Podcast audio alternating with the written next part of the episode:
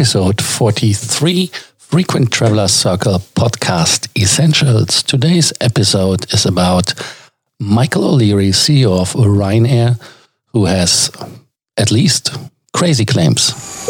Welcome to the Frequent Traveler Circle podcast. Always travel better. Put your seat into an upright position and fasten your seatbelt as your pilots Lars and Johannes are going to fly you through the world of miles, points, and status.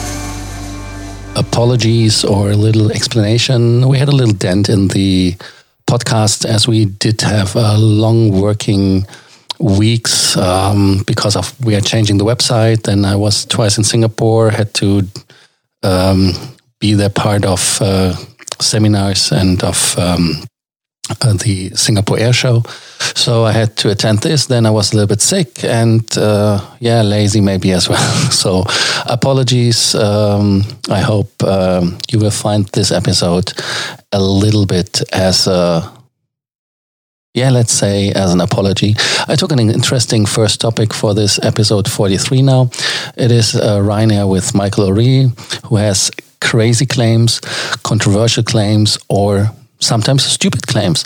Let us start. The first claim he made is that his uh, flight attendants are sexually athletic, whatever it means, and the airline won't stand in the way of romance at the workplace.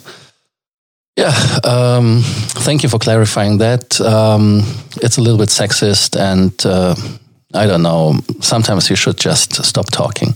The next claim is um, that the UK will eventually, and I uh, say here twice eventually, uh, or three times eventually, reverse Brexit and will come back to the European Union to rejoin.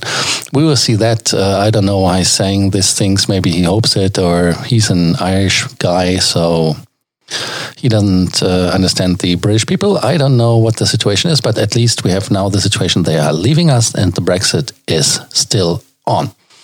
The third thing is that, uh, in his opinion, the security at airports is utterly useless and it's only designed to make the politicians uh, giving them the uh, yeah let's say it that way that the politicians just can pretend that they do something and uh, have the situation under control but at the end of the day it is not useful. And um, that can be true because don't we have the figures in a uh, scene from TSA? 95% they didn't find when they were checked.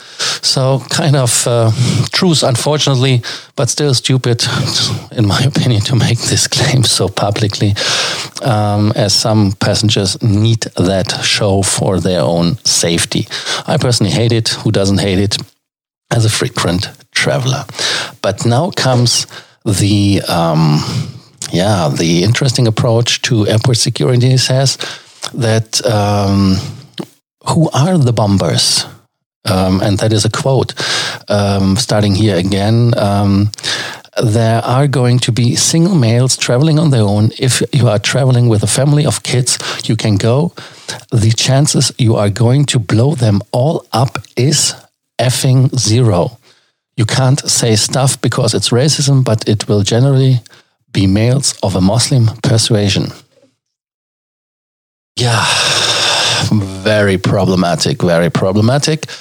Um, everybody who knows me knows that I lived for a long, long time in the Middle East and I was um, exposed to the Muslim culture. And I have to say that they are mostly peaceful.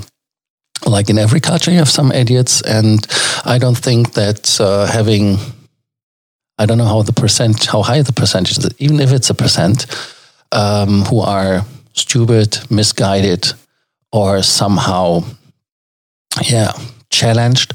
Let's say it that way. Uh, why you put the other ninety nine percent, um, yeah, under this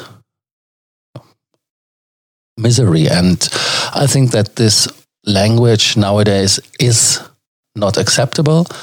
And we should see that there are so many people of Middle Eastern or African, North African, Arabic descent, uh, however you see it, who are really peaceful and uh, have nothing else in mind than having peace, love, and harmony. So why bother them? Uh, it's it's for us all a bother. So um, we should do it. Okay, we know that this racial profiling is done in Israel, uh, quite successful. Maybe, maybe not. We don't know it because if they wouldn't do it, I don't know what would have happened nowadays. Maybe in the 70s and the 80s it was true. But now let's think that could be different approaches to this topic. And I think that in the US, they have a good approach with the TSA pre approval and they just check you, they do a surrounding surround check and everything. So um, that is the way to go, and we should implement it in Europe as well.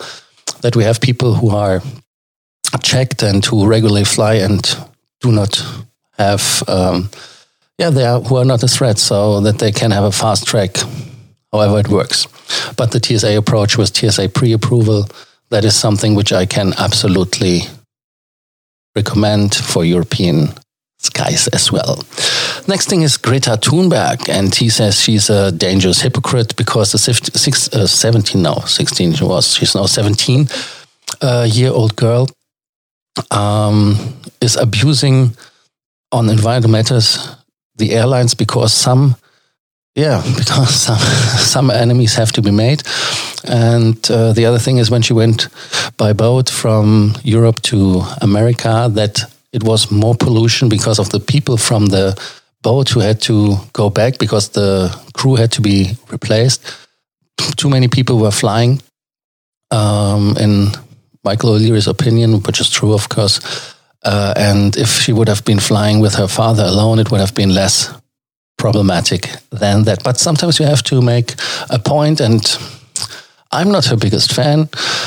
But in this point, I wouldn't criticize her because you have to make it, unfortunately, for the public and for the media a little bit more excessive and, and show off to make your point. And in this case, the environmental card is a right card because we should get more environmentally friendly. So um, I wouldn't go so harsh on her.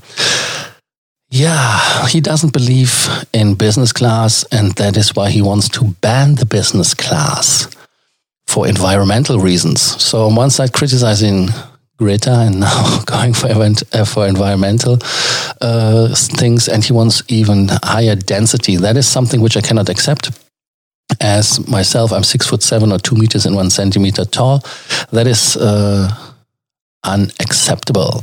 So higher density makes other problems as well, and that is what we are fighting with the German Vereinigung Passagier, which is the German passenger union, that uh, the high density creates not only medical problems like thrombosis, for example, it even creates problems because of people when they are on a on a condensed space and on a, on a four-hour flight. They are making more trouble, more headache, and of course, it's not comfortable. Maybe flying should get more expensive because of that. Maybe, but it shouldn't be more dense than that. Next thing he said is that the 737 MAX will gain its confidence when it's in service again. And in, um, in contrast to uh, Doug Parker, that is the CEO of American Airlines, uh, who is um, suggestion suggesting it is so difficult as a German to speak English sometimes. Uh, anyways, I found it, found the words now. so it's uh, uh, suggesting that the lack of confidence in the plane is growing, and um, he doesn't believe it. But Michael O'Leary says no, it's not a problem. The solution to everything is just low fares. Um, I think it's a little bit too easy and too simple. And the last thing he mentioned was the topic that emotional support animals are completely nonsense, and that is absolutely true uh, in some cases because a rooster, um, a pony, um, yeah, even I did read somewhere that ponies are better than than dogs because they're highly intelligent. Yeah, but still, you have to have when you have the animal. Maybe it doesn't matter what breed it is, what what animal it is, but it has to be somehow certified and trained so um, we have to stop that nonsense when other passengers are put in discomfort. What happens if somebody has an allergy for dog hairs, for cat hairs, or for a horse? We don't know. And um, we have to find a way to get the solution for that topic as well. What is your opinion? Thank you for listening to the episode number 43 Frequent Traveler Circle podcast. If you have any question, do not hesitate to write us or to send us your messages that we can discuss your topics further. Thank you for listening and looking forward to the to you in the next episode tomorrow. Promise.